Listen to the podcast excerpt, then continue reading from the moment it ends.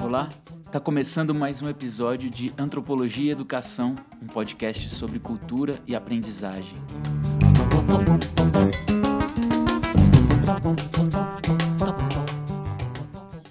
Nosso tema hoje é o trabalho do antropólogo, seu método, sua maneira de fazer pesquisa, de produzir conhecimento. A gente vai falar um pouco sobre a observação participante, sobre etnografia e tudo isso com base é, recorrendo ao trabalho de um importante antropólogo brasileiro, pioneiro da pós-graduação em antropologia e que foi professor aqui da Universidade de Brasília também, Roberto Cardoso de Oliveira. A gente vai se apoiar no texto dele chamado O Trabalho do Antropólogo: Olhar, Ouvir e Escrever. Bom, antes de entrar propriamente dito nos argumentos do, do Roberto Cardoso de Oliveira nesse, nesse texto, é importante falar um pouquinho sobre ele. Né? O, o, o Roberto foi filósofo, uh, antropólogo, um dos pioneiros da, antropologia brasileira, formou num curso de especialização lá nos anos 60 toda uma geração de, de antropólogos que depois viriam a, a ser, ser, professores do Museu Nacional e aqui da UNB. E então é, é possível dizer que ele marca é, fortemente a, as características do, do, tipo de antropologia que se faz até hoje na antropologia é, do Museu Nacional do Rio de Janeiro, da UFRJ, e aqui da Universidade de Brasília. Ele teve uma trajetória variada também, durante um tempo foi professor na Unicamp e faleceu em 2006, mas é, a sua, sua trajetória é marcada pelo rigor ah, com que fez suas pesquisas, com que produziu seu trabalho e também pelas reflexões é, na interface com a, com a filosofia. Né? Nesse, nesse texto, uh, que é baseado numa conferência proferida em, dois, em duas universidades, né, em duas ocasiões, o Roberto Cardoso, de Oliveira vai refletir sobre essas características da pesquisa uh, antropológica. E é por isso que a gente vai recorrer a ele. Bom, esse texto do Roberto foi publicado em 1996 na revista de antropologia da USP, da Universidade de São Paulo, e ele reflete então uma, uma discussão sobre as principais características da pesquisa antropológica.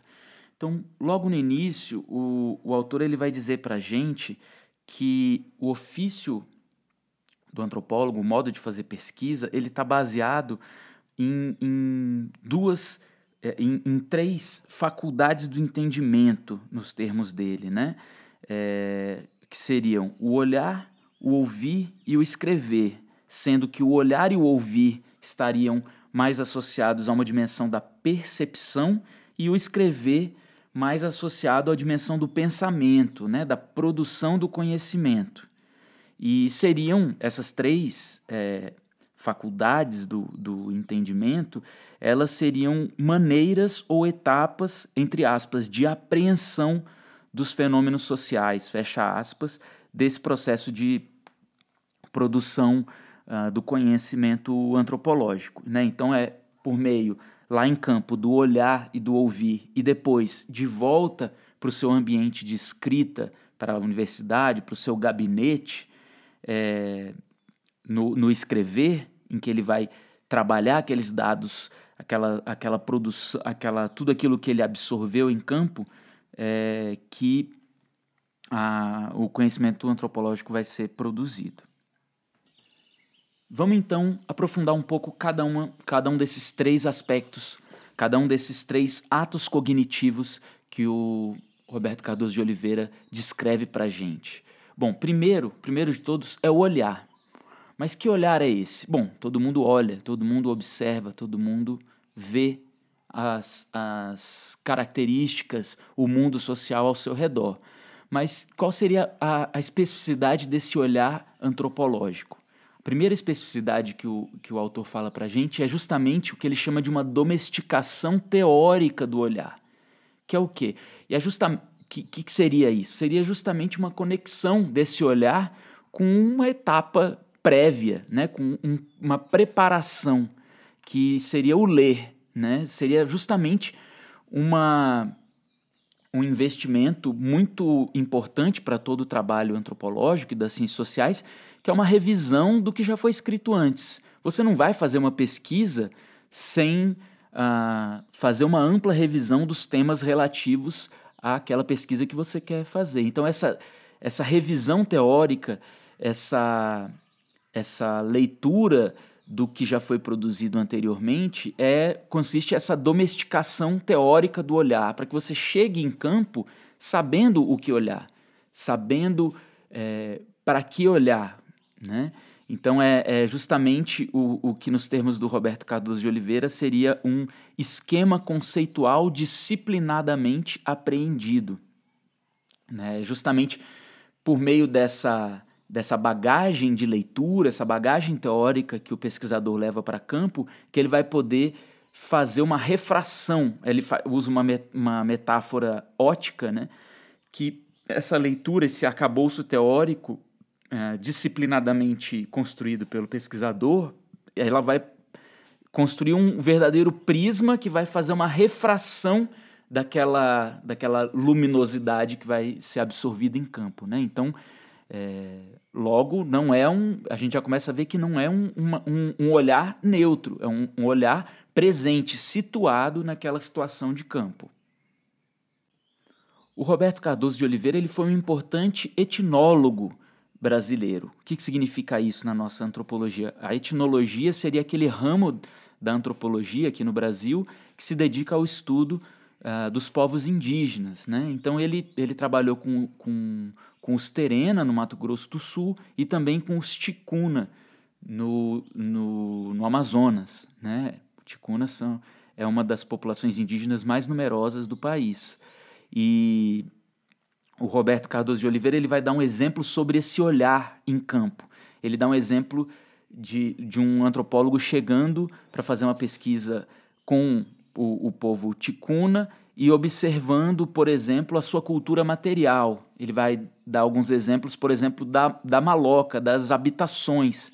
Né? Então, ao chegar em campo, esse pesquisador vai tendo um acúmulo de leitura, ele já vai ter uma ideia das observações que foram feitas antes dele sobre os tipos de habitações, as formas de construção e as relações sociais que derivam e que, que existem nessa, nessas habitações.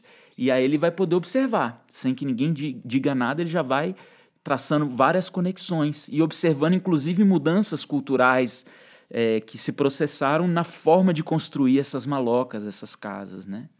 E então o olhar é essa primeira, esse primeiro ato cognitivo da pesquisa, né? Mas como ele está dizendo é, para a gente, não é suficiente para alcançar o significado das relações sociais. Somente olhando você não consegue é, alcançar o, o significado que as pessoas dão para aquelas coisas que elas estão fazendo e, e, e, ou que já fizeram, que se materializam ali na, na, naquela cultura material, nos seus objetos técnicos, né?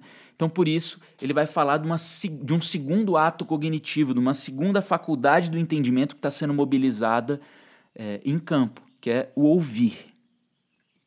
Então, o ouvir, para o Roberto Cardoso de Oliveira, ele está diretamente conectado ao olhar. São é, ele não é independente, eles se complementam, né? Ele usa até uma metáfora que são como duas muletas nessa difícil caminhada que é realizar uma pesquisa. E ele diz que essa metáfora é um pouco estranha, mas que na verdade ela mostra como esse caminhar da pesquisa ele realmente ele é um, um equilíbrio instável, né? Entre olhar e ouvir. É, o, aquela realidade social que está sendo apresentada, né?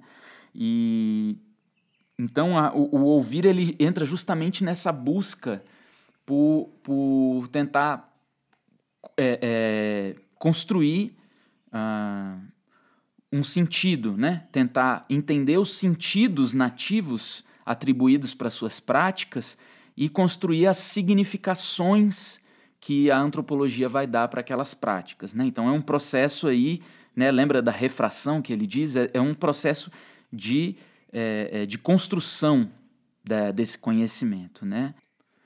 Então o ouvir é justamente buscar entender como que as pessoas formulam ah, explicações para suas vidas, como que elas é, é, têm concepções sobre a vida, sobre seus modos de vida, as coisas que elas fazem, sobre a sua cultura.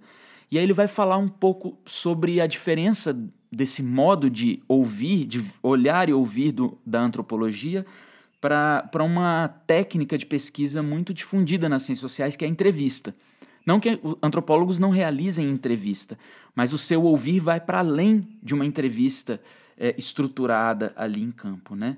O, o, as entrevistas é, elas, elas são uma forma de guiar é, uma, uma certa interação. Né? É um pouco diferente do tipo de observação e de diálogo que a antropologia busca é, estabelecer em campo, que é justamente aquilo que, sei se vocês lembram no primeiro episódio, quando o Ingold falava de você deixar as coisas acontecerem, deixar a, a interação é, dialógica em campo acontecer e, e, e se contentar com aquilo que lhe é oferecido nesse processo de aprendizagem e de diálogo. Né? É mais ou menos isso que essa observação participante, que é esse modo de fazer pesquisa da antropologia é, almeja, né? estabelecimento desse diálogo no curso da vida. Não que vai ser se construir como um, um camaleão que vai se mimetizar na vida social e ter uma visão objetiva. É muito diferente disso que o, o Roberto Cardoso de Oliveira está falando para a gente. Mas é algo menos artificial, é, embora seja um artifício, né, seja um construto, a, a observação participante, mas é algo menos guiado do que uma entrevista. Né? É a construção, nos termos dele, né, de um espaço semântico compartilhado com essas, esses interlocutores de pesquisa. Né? Esse encontro etnográfico é essa possibilidade, aí ele utiliza um dos um termo da, da hermenêutica, né, esse campo de estudos sobre a interpretação, é, que é a fusão de horizontes, né? essa busca de achar um espaço de diálogo possível entre esses mundos diferentes. Né? É diferente da, da entrevista, que é algo mais guiado. Vamos ouvir então um pouco como que o próprio autor define para a gente essa operação do ouvir. O ouvir ganha em qualidade e altera uma relação, qual estrada de mão única numa outra de mão dupla, portanto, uma verdadeira interação. Tal interação na realização de uma etnografia envolve, em regra, aquilo que os antropólogos chamam de observação participante, o que significa dizer que o pesquisador assume um papel perfeitamente digerível pela sociedade observada, a ponto de viabilizar uma aceitação, se não ótima, pelos membros daquela sociedade, pelo menos afável, de modo a não impedir a necessária interação. Então, a observação participante, esse modo de fazer pesquisa da antropologia, constitui então essa construção de interações no curso da vida cotidiana, né, na qual essas observações e, essas, e essa escuta da, dos interlocutores de pesquisa vai levar a uma, a uma produção de um conhecimento mais aprofundado é, do que uma entrevista diretamente guiada poderia uh, poderia conduzir. É por isso que o Roberto Cardoso fala para a gente dessa, desse diálogo que é uma estrada de mão dupla. O pesquisador ele está imerso nas relações ali presentes e vai nesse processo construir esse papel digerível, né? Ele não vai se tornar um nativo, né? Ele não vai atingir o ponto de vista do nativo, que é um termo de um importante antropólogo, mas que ah, que é o, o Bronislaw Malinowski, né, um dos fundadores desse método, dessa, desse modo de fazer pesquisa, mas depois de um tempo se percebeu que é, o, o, que se realiza não é atingir o ponto de vista daquele, daquele outro, daquele nativo, até porque isso seria impossível. Né? A gente chega em campo levando as nossas bagagens, os nossos olhares, é, é, por mais que estejam domesticados pela teoria, eles também estão domesticados pelos nossos processos de socialização na nossa própria cultura. O que, se vai, o que vai se buscar construir é um encontro etnográfico, um encontro de sujeitos distintos no qual o pesquisador ele é aceito como um observador externo para produzir um conhecimento nesse encontro, nesse diálogo. Né? Então, a, o objetivo desse tipo de pesquisa é muito mais gerar uma compreensão do que uma explicação. Essas duas palavras remetem a, do, a duas visões sobre ciência. Né? A explicação é baseado numa ciência é, que busca leis universais que vão encaixar os fenômenos uh, em, em, regras, em, em regularidades, né, em, em, regularidades gerais. É aquele modelo evolucionista que caiu por terra logo no, no início do século XX. Né? A, a, antropologia abriu mão dessas grandes explicações de encaixar a realidade cultural em, nesses grandes modelos evolucionistas para buscar uma compreensão daquela, daquela realidade cultural na sua particularidade. Bom, mas tendo passado por essas duas etapas, esses dois atos cognitivos simultâneos em campo, que são o olhar e o ouvir, depois que o pesquisador retorna do trabalho de campo, retorna para o seu gabinete, vai é, é, começar a sistematizar tudo aquilo que ele viu, vem a terceira etapa, que é o que o Roberto Cardoso chama para a gente do escrever.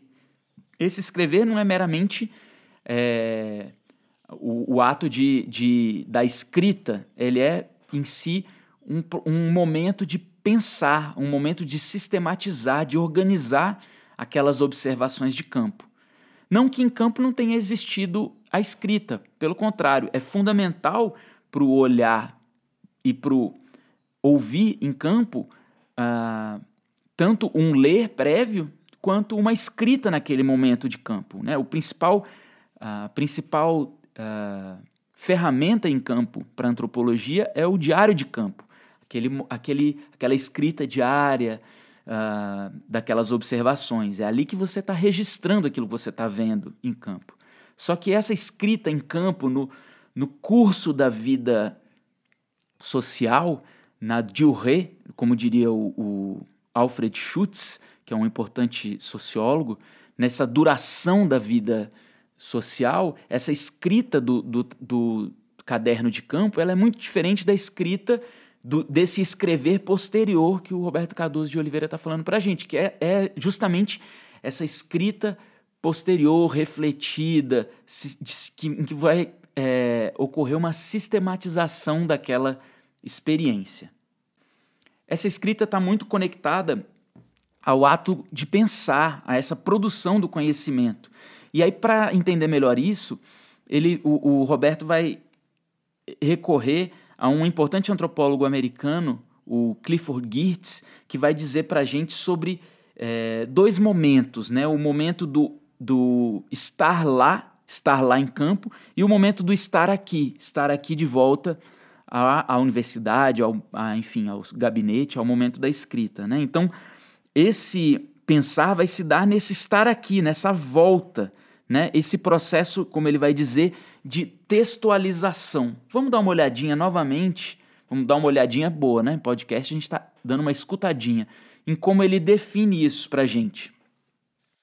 Devemos entender assim por escrever o ato exercitado por excelência no gabinete, cujas características o singularizam de forma marcante, sobretudo quando compararmos com o que se escreve no campo, seja ao fazermos nosso diário, seja nas anotações que rabiscamos em nossas cadernetas. Nesse movimento, o Roberto Cardoso de Oliveira vai dizer para a gente que esse processo de construção da, da escrita, de textualizar aquela experiência, é, é muito menos uma tradução e muito mais uma interpretação, porque a ideia de tradução poderia levar ao fato de que a, uma ideia de que há um processo objetivo de trazer para uma outra língua. E muito mais do que isso, a interpretação é o resultado daquela experiência que foi construída em campo. Então essa terceira etapa, o escrever, é justamente a construção desse texto etnográfico, que, como o autor diz para a gente, a sua singularidade é, em relação a outros textos, outras produções é, das ciências humanas, das ciências sociais, é justamente essa conexão, essa articulação com a experiência do trabalho de campo. E essa etapa posterior, que é a construção desse texto, a construção dessa descrição. Ele fala também de alguns tipos de monografias, de etnografias, né? Desde aquelas mais clássicas que não sei se vocês lembram da, das primeiras definições de cultura, falavam de uma ideia de totalidade, né? Então as primeiras monografias, as etnografias, elas iam a campo justamente buscando dar uma noção de totalidade daquela cultura. Depois vieram monografias uh, mais direcionadas a algum tema específico, né? E o exemplo que ele dá é do Victor Turner, um importante antropólogo que é, é, britânico que pesquisou na África, e um dos temas que ele elegeu como central para uma, uma de suas monografias é o ritual. E a partir dali vieram, uma, derivou esse tema dos rituais, inclusive influenciando áreas como a da antropologia política. E um terceiro tipo dessas monografias são, seriam monografias mais contemporâneas, né, enquadradas aí nessa classificação dele como pós-modernas, em que o que estava em questão era justa um dos aspectos que estava em questão era essa relação de campo e, e, o aspecto da escrita etnográfica, algumas chegando a ter um caráter mais intimista, né? Um aspecto interessante é que, é, a respeito dessa escrita etnográfica, a respeito desses temas, né? Essa, esse afunilamento, essa diversificação de temas também e de abordagens, é algo que vem pelo menos desde os anos 60, 70, né? A antropologia que é aquela ciência que surge como o europeu indo até povos não europeus muito distantes, né, que é olhar para o primitivo. Pouco a pouco ele passa, a antropologia passa a olhar para a própria sociedade nacional do pesquisador, né? Então, pelo menos desde os anos 60, 70, como eu falava, existe o campo da antropologia urbana, um pouco depois surge a antropologia da ciência, e, e, um pouco essa especialização da antropologia nas sociedades indígenas e camponesas contra a sociologia que, que pesquisaria as sociedades urbanas, isso há muito tempo já não é uma, uma separação válida. Né? E, a, e esse método antropológico né, da, da etnografia, da observação participante, acaba sendo uma marca distintiva do trabalho da antropologia. E, mas muita água passou embaixo dessa ponte, né? E, e uma das, um dos debates contemporâneos eu cheguei a, a iniciar a mencionar para vocês no episódio passado, quando eu falei daquele. Quando eu mencionei aqui o, o episódio do copiou parente, em que uh, alguns estudantes indígenas de antropologia, mas não só, falavam exatamente sobre esse lugar ambíguo do sujeito indígena como pesquisador, é, especialmente na antropologia, que foi uma ciência que é, esses corpos, esses sujeitos nunca foram é, o, o nós, o pesquisador, eles sempre foram o outro. E o que, que acontece quando esse outro se torna o nós pesquisador? Então há, uma, há, uma, há um questionamento epistêmico, epistemológico do, das bases desse conhecimento. Né? E, e, e exatamente cada vez mais tem ganhado força né, esse movimento dos estudantes de antropologia e de outras áreas em busca de, de que suas vozes sejam ouvidas, né? E que a antropologia, em especial, repense esse, esse lugar não pensado desse nós que é, é, é subentendido um, um nós da branquitude, né? Isso também tem sido apontado por outros pesquisadores e pesquisadoras. Como, por exemplo, uh, num texto muito recente da pesquisadora Luena Nascimento Pereira, é, que pesqui, uma antropóloga brasileira negra que pesquisa em África, ela, o texto dela se chama Alteridade e Raça entre África e Brasil, Branquitude e Descentramentos nas Ciências Sociais Brasileiras.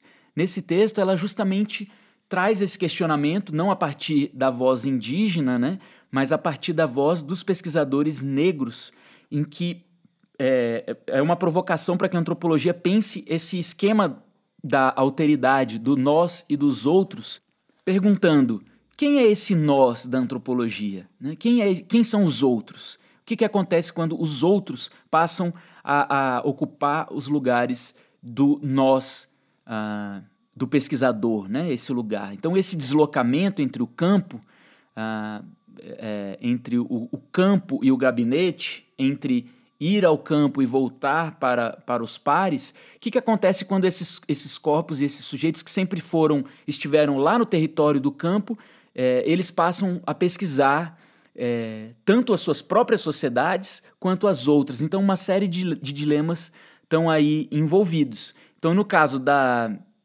Para a gente pensar uh, o campo educacional, essa reflexão rebate muito nas discussões sobre a educação das relações étnico-raciais, em que a, a, discussão sobre a branquitude, ainda muito incipiente, precisa é, ganhar força. Né? Inclusive, é um dos temas sugeridos aí para reflexões de vocês nos trabalhos finais, pensar essa branquitude na educação.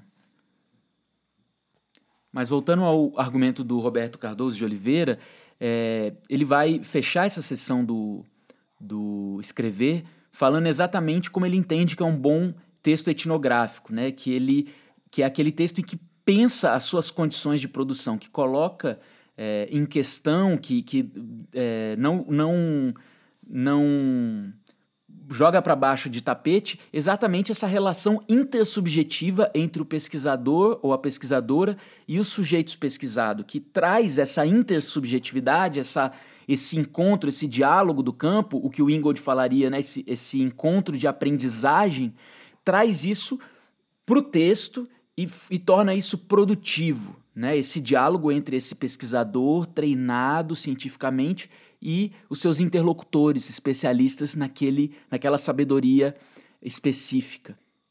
Ele vai dizer para a gente, então, vai resumir isso da seguinte maneira.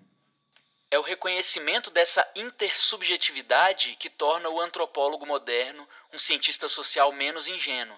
Tenho para mim que talvez seja essa uma das mais fortes contribuições do paradigma hermenêutico para a disciplina.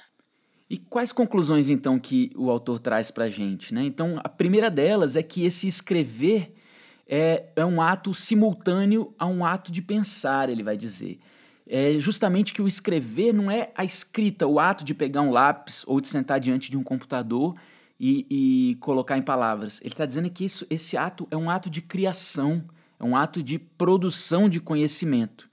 E, e que esse, essa redação é, é, é justamente um, um, ato em que esse conhecimento, da, fruto daquela intersubjetividade de campo, fruto do treinamento teórico anterior, vai se consolidar num novo texto. Numa entrevista que eu vou linkar aqui também para vocês, que ele deu numa visita já no, no, nos últimos anos da sua vida, ainda muito ativo, né? ele faleceu em 2006, ele, ele diz que esse escrever inclui também, por exemplo, novas linguagens que a antropologia tem incorporado, já vinha incorporando há muitos anos, como a antropologia audiovisual. Então, ele vai dizer que é na montagem, na mixagem, no, no, na edição dos vídeos, também tem uma dimensão criativa, tem uma dimensão de produção de conhecimento. Né? Então, o, o, o, olhar e o observar em campo pode estar sendo mediado por, por técnicas né? de, de registro, seja de áudio ou de audiovisual da, do vídeo ou mesmo das fotografias, e que tudo isso faz parte desse encontro e, posteriormente, no momento de produção do conhecimento, seja ela a escrita de um texto ou a produção de um vídeo. Né? Ah, uma outra conclusão que ele traz é justamente é, afirmando duas, é, o que ele traz um termo aí do antropólogo francês uh, Louis Dumont, é, duas ideias-valor é, que também são características do fazer antropológico. Né? A primeira é a observação participante, essa atitude de observar o cotidiano, né? esse, esse modo de fazer pesquisa. E a outra atitude é uma que a gente vem é, falando, nas, pelo menos nos últimos dois episódios, né? que é a atitude relativista, né? a relativização. Ele é curioso esse termo que ele usa, relativização, em vez de relativismo cultural, porque a relativização ela não é, é não é absoluta como um, um, do ponto de vista moral, como a ideia de relativismo poderia levar a ser, a, a entender. E ele vai explicar isso numa nota de rodapé quando ele fala disso.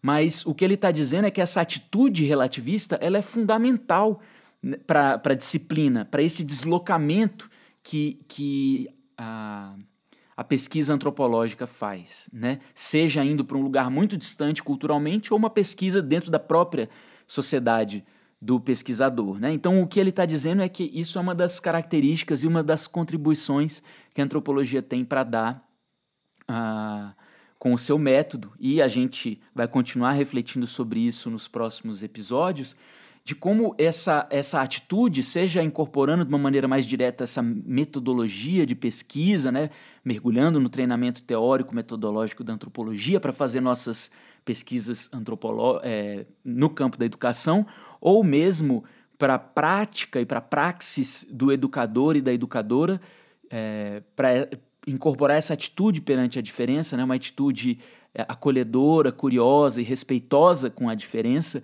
nos ambientes educacionais formais e informais. Né? Então, tudo isso a gente vai continuar ah, pesquisando e tentando entender ao longo da disciplina como que essas, essas duas disciplinas, esses dois campos, antropologia e educação, podem dialogar e contribuir um para o outro. Na, no próximo episódio a gente vai ver, é, vai seguir um pouco na toada que a gente veio nos dois primeiros, né, pensando a relação mais íntima entre os fenômenos antropológicos é, e educacionais, com a ideia de educação como cultura. É uma ideia que vem também do Carlos Brandão, ele tem um livro com esse título, mas que é explorada num livro muito interessante que se chama Antropologia e Educação, do Gilmar Rocha e da Sandra Tosta. São antropólogos dedicados a essa interface também. E a gente vai ver de que maneira eles retrabalham essa ideia do Brandão de educação como cultura. Bom, esse foi o episódio de hoje de Antropologia e Educação, um podcast da disciplina que tem esse mesmo nome, desse primeiro semestre de 2020 em modo remoto da UNB, da sua Faculdade de Educação. Eu agradeço a vocês que nos escutaram e aguardo vocês no próximo episódio.